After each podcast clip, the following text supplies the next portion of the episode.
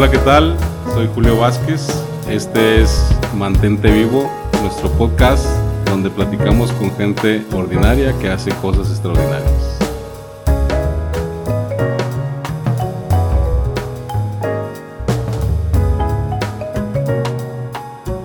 Bienvenidos a un episodio más de Mantente Vivo en este inicio de año 2020. Queremos platicar de cosas que nos han pasado en el 2019 y los propósitos que tenemos para el próximo año que se avecina. Para esto, para platicar de todo esto y platicar anécdotas y cosas que nos han pasado, está con nosotros Raúl Muñoz. ¿Cómo está Raúl? ¿Qué tal, Julio? Un gusto estar aquí con toda la, audiencia. Y pues ahora estar de este lado del micrófono. Había estado pues frente a un lado y, en la sombra atrás. Pero pues bueno, un gusto que me hayas invitado y que hayas considerado para, para compartir un poquito y hablar un poco de, de lo que, del tema de hoy que nos atiende. De hecho, estamos improvisando aquí un poquito. Raúl no se lo esperaba, pero pues tenemos rato diciendo que me acompañe, que me grabe y que él es la persona que me ayuda a que Mantente Vivo sea una realidad ahorita. Pero, pues por lo pronto hoy le toca estar de invitado con nosotros. Raúl Muñoz es una persona que tiene por ahí, es un emprendedor, perdón, un coaching de emprendimiento, este, que ayuda a las personas a acelerar los negocios. Platícanos un poquito de lo que estás haciendo ahorita, Raúl, para para ahondar en el tema. Sí, pues mira, muy rápidamente, no, no me gusta a veces mucho hablar de, de mí, de yo, yo, yo y, los proyectos, pero pues e, e, en el tema, por ejemplo, de, emprendimiento, yo, yo llego por accidente, por así decirlo. Eh, sí había pensado siempre que yo quería, no quería tener un trabajo tradicional y sí quería eh, algún punto emprender. Pero la realidad es que en ese momento, pues no, no tenía ni proyectos, no tenía ideas y, demás. O sea, sí tenía de repente algunas cuestiones de, oye, me da la espinita que quiero hacer esto, que quiero probar allá, que quiero hacer lo otro. Pero no encontraba dónde, la manera y la forma. Entonces, a raíz de eso, pues me di cuenta que si yo estaba así, me imagino que había muchas personas allá afuera que también estaban igual que yo. Entonces dije, güey, ¿de qué forma podemos hacer que esto que yo estoy pasando, de alguna manera, pues nos podamos como a un grupo, una comunidad que nos podamos apoyar y juntos impulsarnos o juntos eh, co-crear algún proyecto y o juntos crear ideas que de ahí nazca un proyecto. Entonces me invitan a, participar a Negocios y Chéves con el Youth, que, que es quien, él es el que trae la idea inicial del proyecto al principio como más tema como de eventos y, solamente reuniones. Después, cuando me integro, le fuimos dando un poquito más la forma de, oye, pues vamos a crear una comunidad, eh, hacer proyectos en conjunto, ver la manera de cómo podemos, que todo esto que estamos viendo y que todo esto que se está haciendo aquí o se está viviendo aquí, puede impactar allá afuera. Entonces así es como, como empezamos en el tema del emprendimiento, por accidente, por dudas, por incertidumbre de, querer hacer algo más y de no, encontrarlo o no saber dónde, dónde estaba toda esta gente. No, perfecto. Entonces eso es lo que se dedica Raúl ahorita en estos momentos y era la idea que lo conocieran y supieran con quién estamos platicando. Para platicar un poquito, Raúl, de qué nos dejó el 2019 ¿Qué te dejó como experiencias para platicarlas juntos? Porque yo tengo las mías. Este, ¿Qué fue para ti el 2019? Sí. Fíjate que 2019 fue, pues si no el año como de inflexión, pero yo creo que lo voy a considerar así como ya en los años futuros y regresando atrás, creo que 2019 lo voy a considerar como mi año de inflexión. Porque me suceden diferentes cosas. entre las principales es que, bueno, esto no me sucede en el 19, pero es como parte de la década, eh, entonces lo voy a ahondar en ese tema.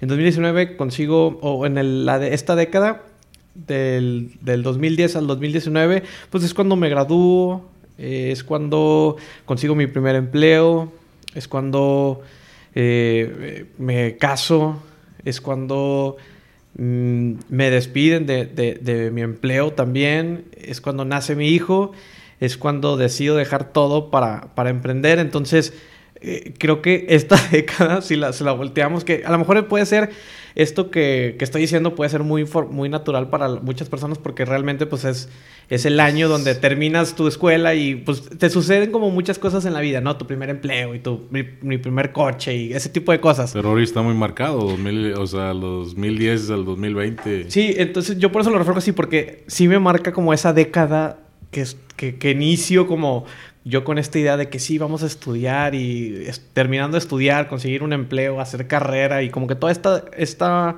onda de la vieja escuela, que, que no, si no es vieja, pues es de la escuela de la experiencia y de la sabiduría. Y termino esta década con, ahora sí, emprendiendo, ya ahora sí, dedicándome a lo que me gusta. Entonces, aunado todo eso, pues tengo muchas experiencias que, me ha dejado esta, este, esta década y este último año, pues la, experiencia más fuerte, pues es el tema de, mi hijo, de mi bebé, el nacimiento, que si bien, pues e, en la vida del ser humano es una de las experiencias más bonitas que, vives, pues eh, también es una de las más fuertes porque, pues, es otra vez dudas, incertidumbres, ajustes, y otro tipo de experiencias que ni siquiera yo me hubiera imaginado que iba a vivir. Entonces yo creo que este último año es lo que más me marca y pues eh, mis proyectos también, o sea que pude, he empezado a desarrollar algunos proyectos y, pues traigo ideas, traigo esta inercia que pues me da para casi comerme al mundo. Ahora el coaching es Raulito. O sea, definitivamente los que nos enseñan a ser padres son los hijos. Y en esta década, como tú bien dijiste, bueno, me remontas también a, a que pues 33 años yo tenía. Y si nos vamos a hacer en bulto las, las experiencias, pues sí, ¿no? Dentro de la década yo salgo de la empresa también donde estaba trabajando. Este, no sabíamos qué hacer, empezamos a hacer cosas diferentes. Hoy en día estoy sumergido en una en la cual tú me has ayudado bastante en una empresa, le podemos llamar. Sí, yo, creo que ya lo puedes considerar empresa. Ya eh, el que estés más de...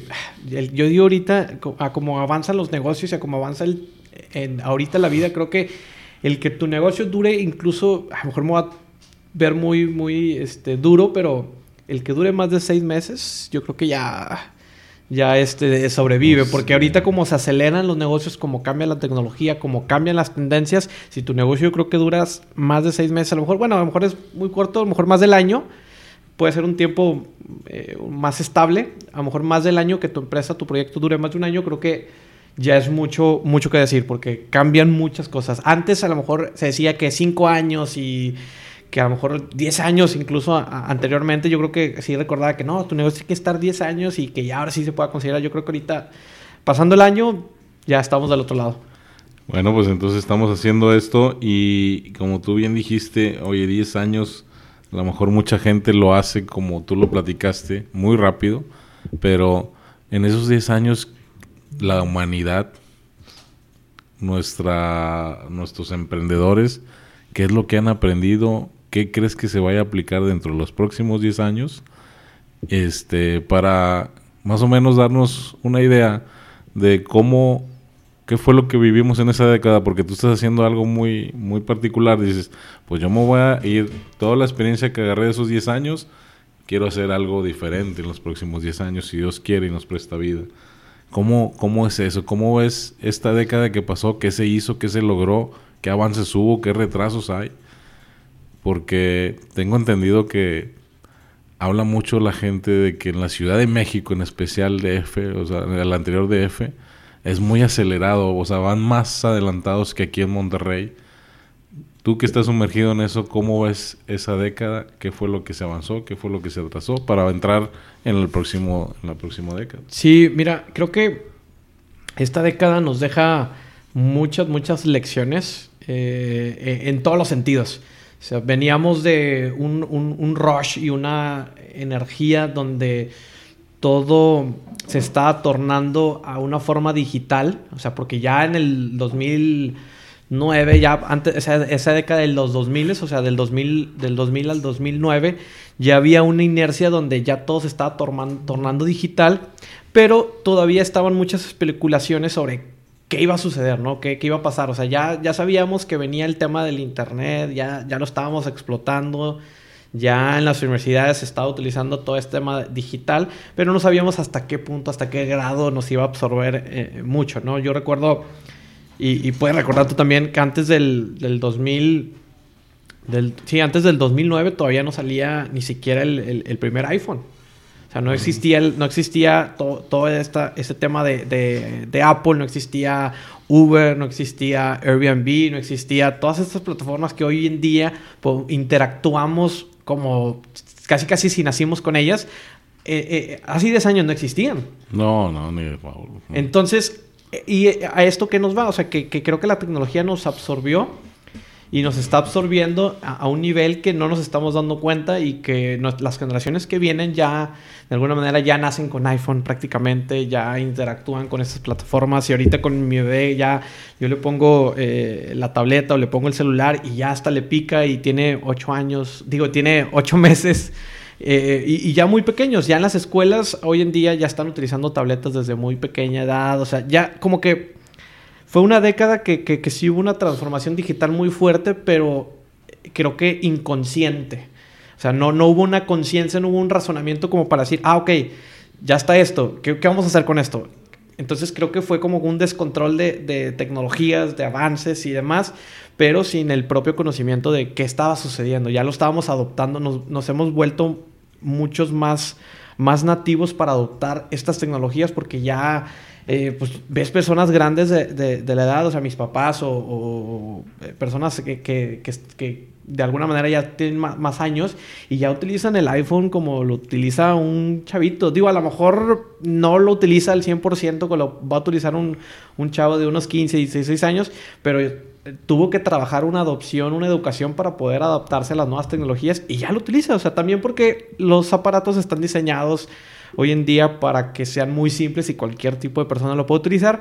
Pero eso te habla también de, qué? De que los avances nos hemos ido adoptando. Entonces creo que esta década está muy marcada por eso, por los avances tecnológicos, la explotación de redes sociales, que este año es donde se hizo el boom de redes sociales y todo el mundo quería estar en redes sociales, aunque no sabía ni, qué, ni para qué, pero el que se metió, pues ahorita tiene el resultado que, que, que se predecía ¿no? en ese momento.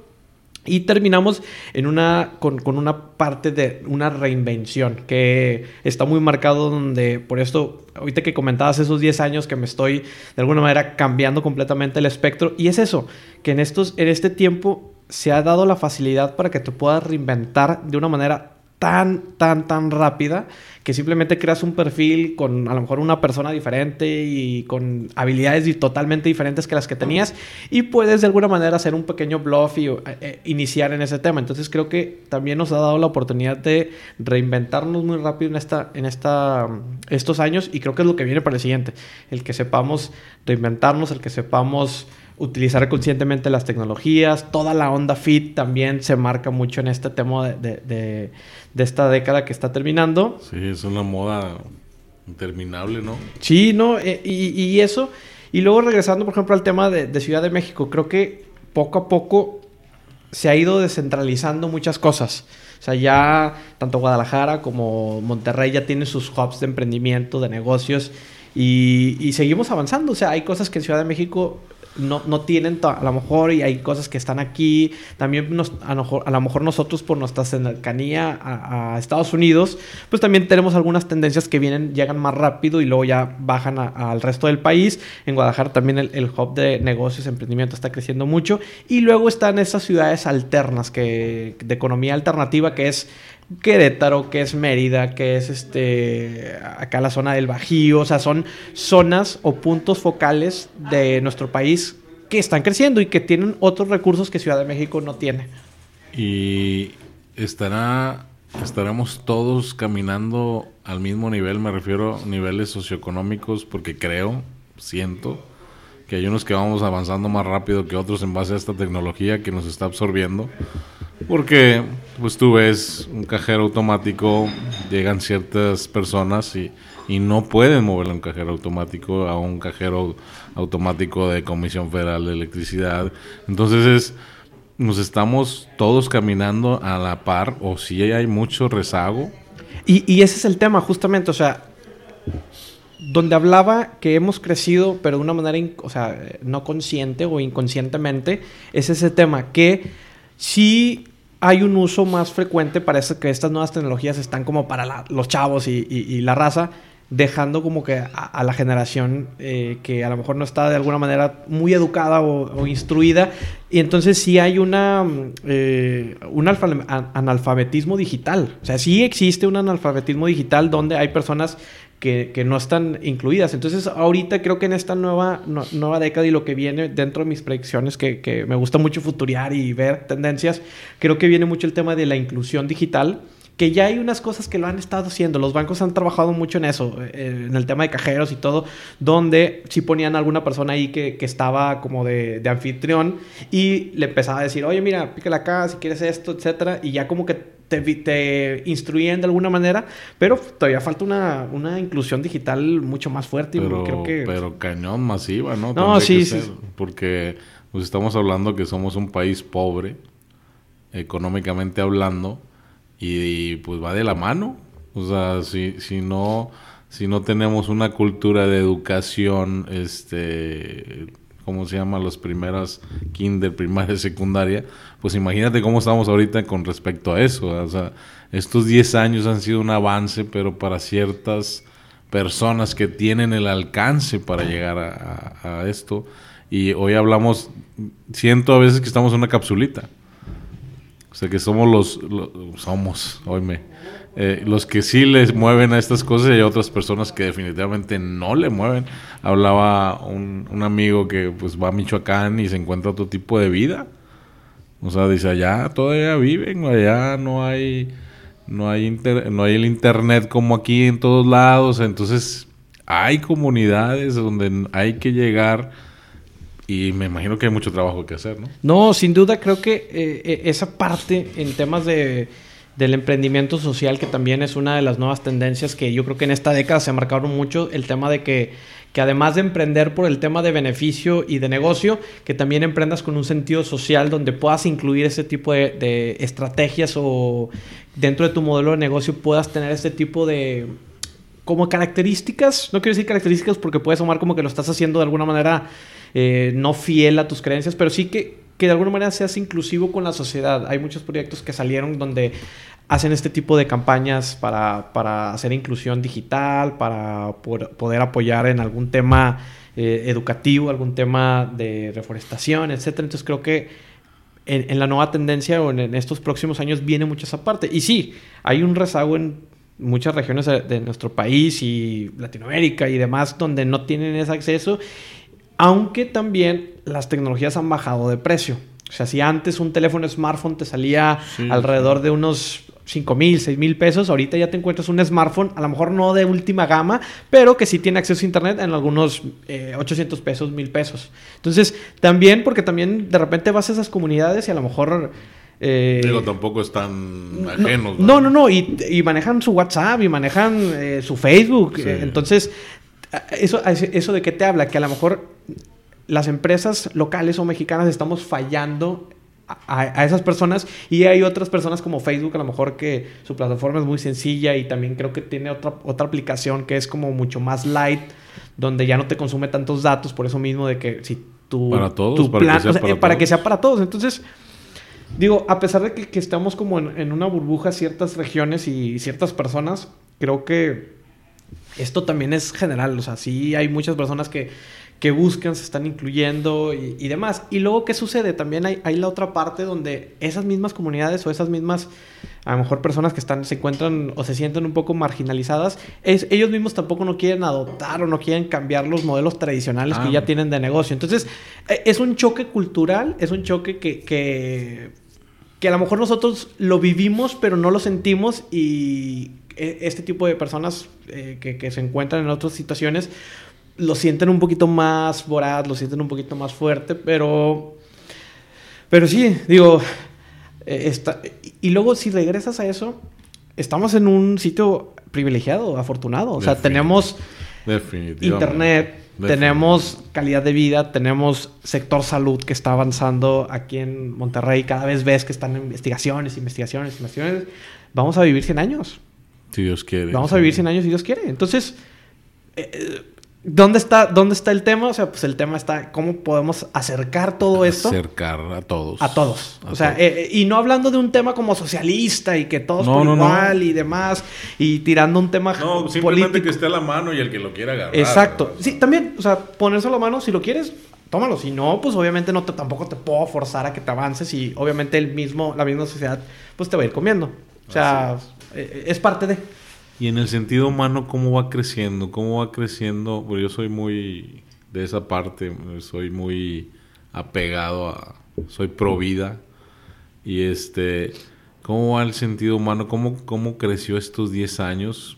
Porque acordémonos que pues tenemos una vieja escuela, como tú le llamas, de pues de lunes a sábado, tantas horas y tantas horas este, hay veces que hay gente que trabaja 14 horas diarias y, y creo que se está metiendo mucho la cultura esta de, de trabajar menos tiempo para que la gente sea más productiva.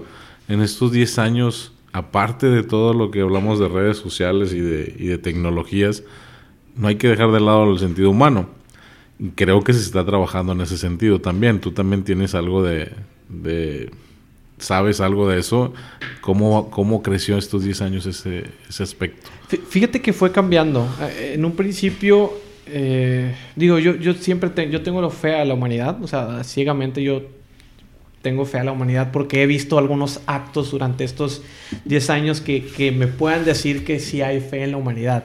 Sin embargo, también hay mucha fe digital o mucha ayuda digital y mucha eh, movimiento digital que no pasa de ser eso. Entonces, a pesar de que sí creo que avanzamos como humanidad, creo que avanzamos, pero seguimos detrás de una pantalla y seguimos detrás de... vaya, no, nos, no queremos meterle las manos a los fierros para hablar. O sea, y antes, eh, pues tú veías marchas y veías cuando, cuando había algo que, que realmente la, sociedad requería, pues había marchas, había manifestaciones, había, alzaban la voz. Y ahorita, pues con las redes sociales, pues es muy cómodo también pues, alzar la voz por medio de la, la parte aventar la piedra y que no te vean. Exacto, entonces creo que aunque hemos avanzado, se ha, se ha digitalizado ese, esa humanización y ahora se puede considerar como hasta un factor de como si fuera solamente de, de, de cara, o sea, sin, sin, meter las manos, sin ensuciarte.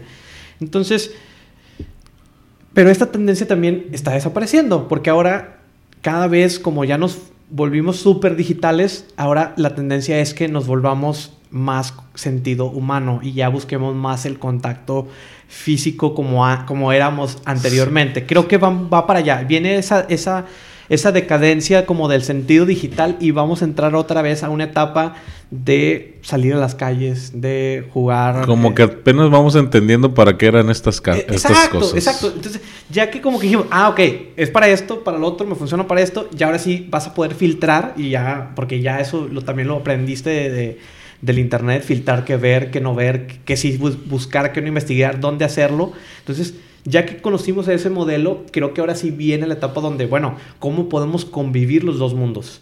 La parte digital con la parte, el plano físico. Entonces, a raíz de eso creo que vamos a conectar todavía más en el sentido humano, vamos a...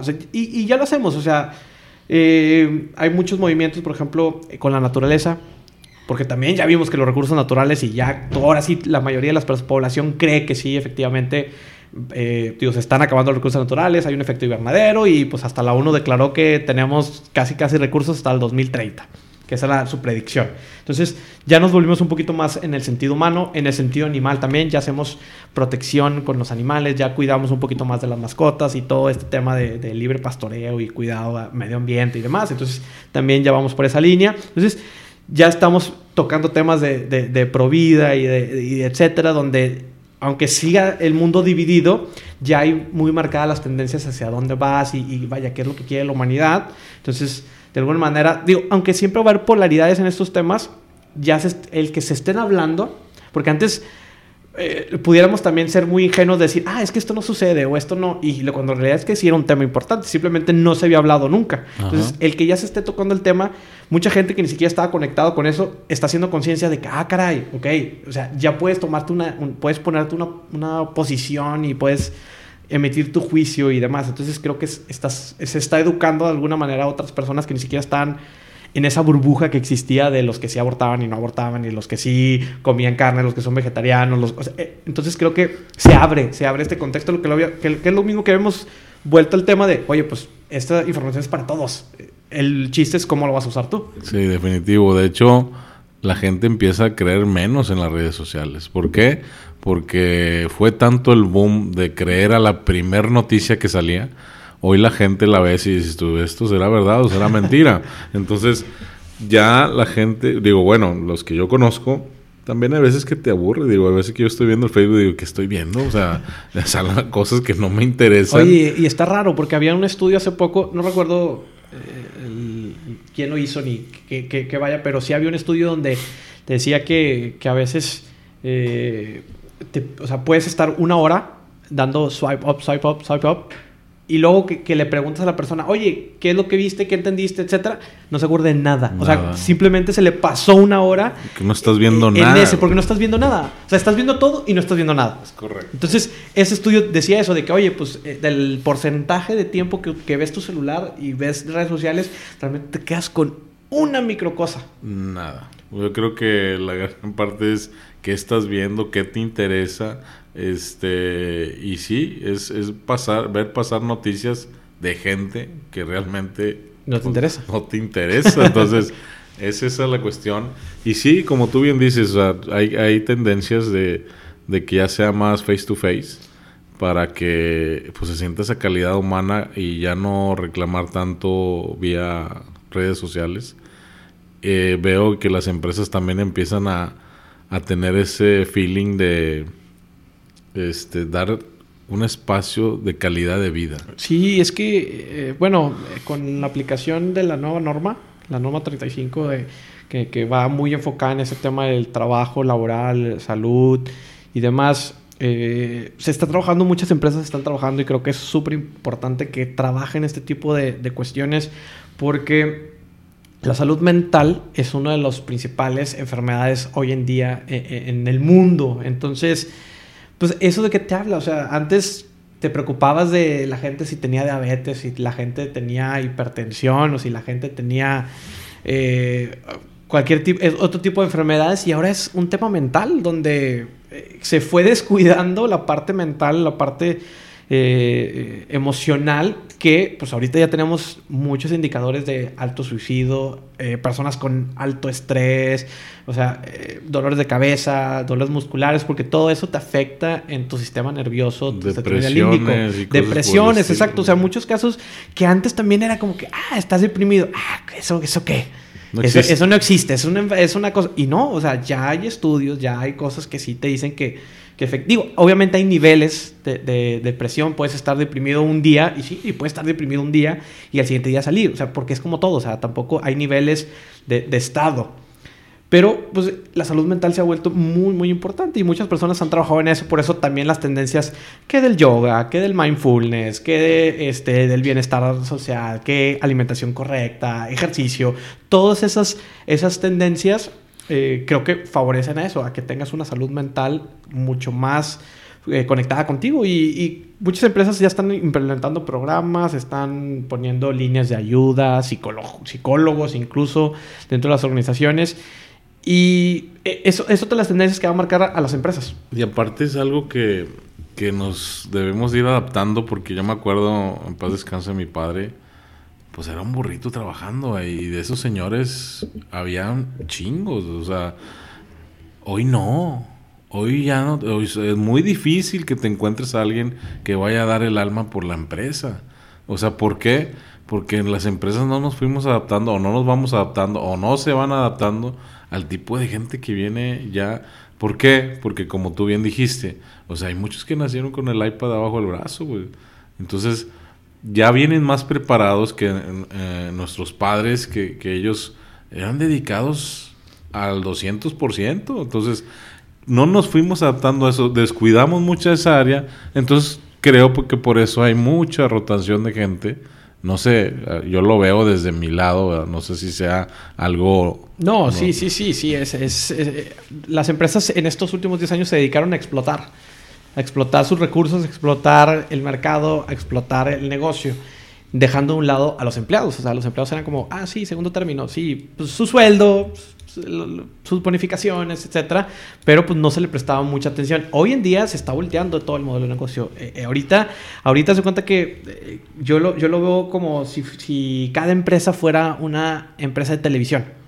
O sea, es una empresa de televisión y tiene sus talentos, tiene sus que son matutinos y tiene su gente staff que es vespertina y que es a primera hora. Entonces, Ahorita que se está haciendo es una recolección de talentos de todo lo que existe afuera, ver cómo los enamoras, porque realmente la empresa lo tiene que enamorar. Ahorita no es como que no, es que el empleado necesita. No, el empleado no te necesita, güey. O sea, el empleado va a ir contigo. Tú necesitas al sí, empleado. Sí, sí, tú necesitas al empleado. O sea, el empleado va a ir contigo, pero va a ir con otros 10 Juanitos. O sea, va a tocar puertas para ver quién es, qué, qué es lo que traen.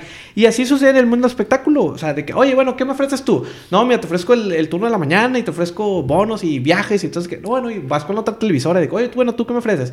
Y ya tienes, ahora creo que, y otra de las tendencias, creo que, no sé si vaya a convertir así, pero creo que hasta va a haber un agente de talento de empleados para colocarlos en diferentes empresas y que esa persona como que lo administre. Creo que puede ser... es buen negocio. Puede ser, yo creo que se va a convertir, que, que son estas agencias de outsourcing, pero las agencias de outsourcing eh, reclutoras. son, reclutoras. Pero yo creo que. Pero no se hacen responsables. Yo creo que viene una tendencia hacia que ya se hagan responsables y que ellos sean las que promuevan y que ganen su comisión como ganan Como un manager. Como un manager de artista. Porque creo que hoy, los empleados, bueno, no me gusta decir empleados, los, la gente del staff, la gente colaboradora. Colaboradores, partners. Pues hoy van a ser ellos quien pongan las reglas.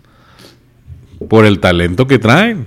Entonces pero no nos fuimos adaptando. Esas empresas que derrocharon, esa, eh, que explotaron, como tú bien dices, esas empresas creyeron tener gente para toda la vida del mismo calibre. y, y, realmente no. O sea, hoy de empresas muy grandes tengo conocidos y que son directores de área y dicen, no, o sea, la gente que viene no quiere, o sea. No, y, y, hay, por ejemplo, hay una diversidad de empleados. A lo mejor sí va a haber unos que súper casados y etcétera, porque yo cuando estuve e, en el banco, y no me gusta hablar tanto de yo, ya lo había mencionado, pero es un ejemplo que quiero usar. Yo cuando estuve ahí veía gente en mi misma posición de, de nivel ya que había escalado, que ya tenían ahí en esa misma posición 30 años, 15 años, o sea, y decías, wow, o sea, cómo, cómo se casaron completamente, pero... ¿Qué, ¿qué sucede? Estás hablando que el que tiene 30 años tiene 50. Sí, no, y, pero ¿qué sucede? Que sucede que llega una generación nueva a emplearse. Esta vieja escuela empieza a ver de que, oye, estos chavos vienen un ratito y se van a comer y se van al baño y luego tienen socialito y eh, están a lo mejor un año y después crecen o se mueven de empresa. Entonces, ¿qué sucede? Pues ellos mismos también dicen, oye, ¿por qué yo no? ¿Por qué yo no puedo tener eso? Entonces, se está emparejando eh, ese tema. O sea, y, muchos le, critican a la generación eh, centennial que viene, y, pero es que lo ves como que, por ejemplo, ahorita dicen, oye, es que todo el día los niños están en el celular y no, no terminan de ver la pantalla. Pues yo qué hacía cuando estaba de niño, yo estaba en el Nintendo sentado en la televisión 6, 7, 8 horas a lo mejor. O sea, entonces, ¿qué sucede con las anteriores? No, pues a lo mejor estabas tú eh, en la calle 8, 6, 7, 9 horas, dejando de... muy diferente. Entonces, pero que eh, el concepto es lo mismo, o sea, estabas enfocado o, distraído haciendo nada, jugando fútbol si acaso, o sea, a lo mejor haciendo ejercicio y demás, un poquito más saludable, pero al final de cuentas estabas haciendo, pues, digo, el, mismo concepto también funciona. Entonces, ¿qué sucede en el, en el área laboral? Viene en esta generación centennial muy dinámica, muy movida, muy ágil. Pues obviamente los, los, los que están más eh, con mayor edad y que ya tienen tiempo en la empresa, pues también dicen, oye, pues yo también quiero emparejar la balanza. Entonces, por eso también ya he conocido muchos de que, oye, pues ya tienes 15, 10 años y se salen y buscan otra cosa y, van cambiando, ya no, ya no como antes que bien mencionabas, o sea, que hacías carrera, que te quedabas 15, 20 años trabajando en el mismo lugar, con la misma posición, cada vez hasta con el mismo sueldo y solamente tenías los incrementos paulatinos, pero pero es eso, o sea, sí vienen muchos cambios y, viene padre. No se adaptó las empresas. Las empresas no, no, estaban preparadas para recibir este tipo de generaciones. Hoy le echamos la culpa a la generación. No, es que estos... No, no, no, espérame. No generalizamos, ¿verdad? No son todos. No, no son todos, Pero este, la gran mayoría tienen otra perspectiva de vida, tienen otro, otro chip que no es estar sentado ocho horas y media haciendo lo mismo.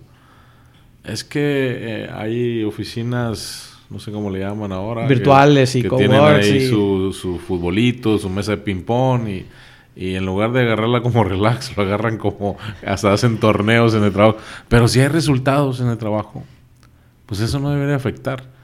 Porque creo que no los deberíamos de medir por tiempo, los debes de medir por resultados. Sí, es una tendencia que, que viene, el tema de resultados y digo, y como puedes tener ese tipo de, de cuartos de juego o de actividades o de oficinas a, la, a lo mejor muy muy este, flexibles y demás. Y, pero eso no tiene, esa es una parte, o sea, eso, eso son herramientas, pero no necesariamente es, es, el, es lo que retiene a un empleado. O sea, si tú vas y le preguntas a los chavos, oye, ¿por qué estás aquí? Pues a lo mejor porque la empresa le presta atención, porque la empresa lo reta para, para nuevos, nuevas cosas o, o, o, reta su creatividad, su innovación. Porque tiene horarios flexibles. Tiene a lo mejor horarios flexibles donde pues él puede definir su horario si trabaja en la mañana, si trabaja en la tarde o si trabaja eh, entonces, eh, se, tú, tú, como empresa tienes que adaptarte a esas cosas. O sea, ahora sí es como que ponerte de acuerdo con él y que, oye, bueno, ¿y cómo te gustaría? ¿Qué es lo que te Sí, gustaría? las reglas del juego ya no la pone la Sí, empresa. no, Al 100% no, no. ya no. No, no, o sea, sí puede haber, si hay, si hay un marco, si hay un marco, sí, sí debe haber un marco donde, oye, pues es esto, ¿no? Tampoco es libre albedrío y Ah, todos contra todos y No, demás. pero ya no es tanto como antes. Antes sí, la sí. empresa es la que decía, te doy cinco pesos si quieres. Hoy, como tú dijiste, el talento, pues es muy viable.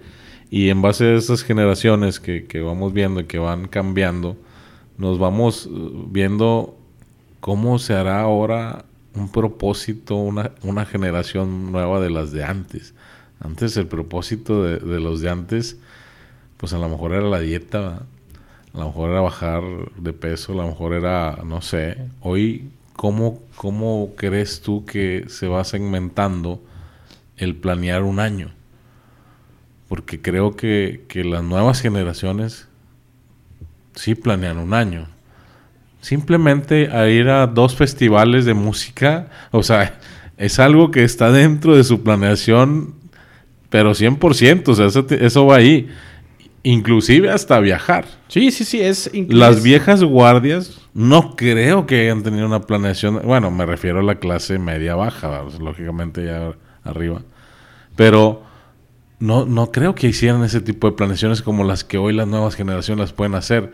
¿Cómo es planear un, año, Raúl, en estos tiempos? ¿Cómo es, cómo, cómo visualizas tú que se, hacen ese tipo de calendarizaciones? Sí, pues mira, en, en este año, eh, o para los próximos años, creo que la planeación es muy ágil. O sea, a pesar de que sí tienes los días de, por ejemplo, decir que pues, eh, festivales, que eh, fiestas, que eh, viajes y demás, eh, creo que es mucho más flexible donde si te sale una oportunidad, una oferta y algo que realmente quieres hacer, lo tomas. Entonces, Ahorita creo que a pesar de que sí planean, por así decirlo, o sea, o bueno, no a pesar, pero no solamente es, eh, es la planeación de calendario lo que tienes que hacer, sino también tienes que poner esa flexibilidad dentro de tu calendario. Y eso también es para, para empresas o para personas.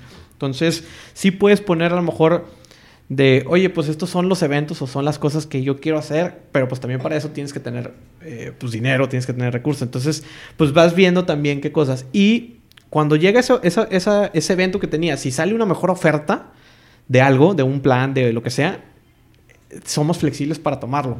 Entonces, eh, ahorita pues para planear, yo creo que eh, es planear, pues, no, no, no quiero generalizar, pero yo planeo, por ejemplo, a lo mejor diario, a lo mejor semanal un poco, o sea, yo trato de, al menos de vivir el día a día. O sea, también no me gusta mucho decir, oh, sí, en seis meses, este, Yo voy, vamos mu- a ir. yo voy mucho con lo que tú dices ahorita, pero ahorita que es diciembre digo, chinga, porque no, no empecé en enero.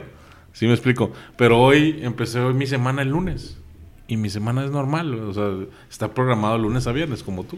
Sí, entonces, y, es, el, es vivir el día a día y siendo flexibles. O sea, como te digo, ahorita como, como estamos muy bombardeados con las oportunidades, ofertas y demás, entonces estas, estas generaciones nos han enseñado a que todo lo que queremos lo podemos tener al clic y al instante cuando tengamos esa oferta. O sea, tanto lo que quieras comprar, lo que quieras eh, hacer y demás. Entonces, pues por eso planeas un poco día a día. Sí, a lo mejor dejas un presupuesto financiero para, para ese tipo de eventualidades donde, ah, bueno, salió esto, pues lo compro un vuelo, o salió un festival, pues tengo dinero para el festival y demás. Pero creo que hoy en día tampoco puedes planear un año, o sea, porque no sabes en un año qué va a suceder. O sea, no supimos qué sucedió en 10 años. Entonces ahorita creo que cada vez se está cortando más el tiempo que realmente tenemos eh, esa facilidad como de planear. Creo que aunque sí es bueno planear, eh, es adivinar, es tratar de, jugarle a, no quiero decir y ofender, pero jugarle a Dios, o sea, de donde no sabemos qué va a pasar, no sabemos si vamos a vivir mañana, no sabemos si vamos a tener dinero mañana, entonces pues planea lo de hoy, o sea, con eso tienes, o sea, con que tu día de hoy lo saques bajo el plan que tenías un día anterior, con eso, o tu plan en la mañana de que, oye, mira, hoy tengo este pendiente, tengo el otro, quiero hacer lo otro, con eso, con que cumplas eso, eso que te va a hacer, te va a dar motivación para que el siguiente día puedas levantarte y puedas seguir este, planeando tu día. Yo creo que mi, recomendación, si quieres planear, planea día por día, sí ponte objetivos de, oye, bueno, en este año quiero cumplir todo esto, entonces, puedes ir trabajando diario en esos objetivos, eso sí, eh, es fundamental para que sí lo vayas, vayas viendo el avance, pero yo creo que planear diario, yo creo que es lo, lo más sano también, porque luego planeas a futuro y si no se cumplen esos objetivos o esos planes que tú hiciste, puedes llegar a frustrarte un poco y, pues eh, sí puede ser como, como un poco eh, abrumador el que no puedas llegar a cumplir esas cosas. Pues bueno, ya platicamos un buen de la década que se fue y estamos platicando de la, de la década que viene. Dios quiere que para todos nuestros nuestros escuchas este sea un año bueno, venidero. Este, muchas gracias Raúl por, por estar aquí con, conmigo, por apoyarme tanto en este proyecto. Y como siempre, pues siempre cerramos con dos preguntas y ahora te tocan a ti. este, si, ¿qué te mantiene vivo? Fíjate que ahorita eh, me mantiene vivo eh, principalmente mi familia. O sea, creo que a raíz del nacimiento de mi hijo, como que el concepto de familia se ha vuelto todavía mucho más fuerte que cuando nada más éramos eh, dos personas. Entonces, pues sí, ahorita me mantiene vivo el, el poder darme ese motor, esa energía para, para los proyectos y pues para llevar, estar bien, llegar a la casa y pues verlos, o sea, ver cómo va creciendo, cómo va evolucionando, ver estos cambios que suceden. Entonces yo creo que ahorita lo que me mantiene vivo es eso, es mi, mi ancla a este mundo y lo que me aterriza. Y si le tuvieras que agradecer algo a Raúl Muñoz, ¿qué le agradecerías? Pues mira, si le tuviera que agradecer algo a, a mí, yo creo que es, pues sí es esa persistencia en las cosas, o sea, ese motivo de, querer eh, hacer algo y tratar de, hacerlo y pues aventarse y, demás, creo que, creo que le agradecería eso, el que, sea siempre abierto a muchas cosas, a diferentes proyectos, a diferentes cosas, creo que eso eh, me ha servido para, para, construir ahorita todo lo, lo, poco o mucho que he construido, pero creo que es eso, el ser abierto, el ser persistente, el ser, eh, a lo mejor no, no, enfocado, pero sí eh, con esa visión de hacia dónde, dónde querer llegar. Pues bueno, con esto nos vamos. Muchísimas gracias por haber accedido a esta improvisación. este... Así es como salen mejor las cosas a veces. y, y yo también quisiera darle, agradecer a la vida, agradecer al tiempo, agradecer a, mi esposa Gabriela Bermeo por tanto apoyo en este 2019, tantas bendiciones que Dios nos dio en este 2019. Este, que para mí lo, lo más valioso y lo más apreciado es la salud. Decía un viejo conocido, ¿cómo está don Lalo? Y él me decía, caminando don Julio, que es ganancia. Y caminar es ganancia. Este, Espero en Dios que se les concedan todas las cosas y objetivos que están planeando en este 2020 y que el 2019 nos haya dejado una buena lección y como dice por ahí una, un artículo que leí, 2019, muchas gracias por todas las lecciones que me diste. 2020 ya estoy listo. Muchas gracias por todo, muchas gracias Mantente Vivo. Esta es nuestra edición número 12, creo que es así. Nunca esperé llegar a 12. Empecé con una con una simple inquietud con Raúl Muñoz y me dijo, dale, dale, dale, y ahí vamos. Vamos entrevistando y platicando con amigos, con gente conocida. No necesariamente tiene que ser famoso. Vamos a platicar de, muchas cosas. Y hablando de famosos, le quiero mandar un saludo muy fuerte a, a, una persona que trabaja en un grupo que se llama Los Tercos, Andrés Leiva. El saludo que me pediste ya está al aire. Un saludo y un abrazo, hermano. Muchas gracias por escucharnos.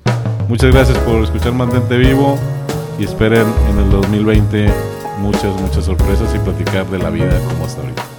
Gracias, saludos. Hasta luego.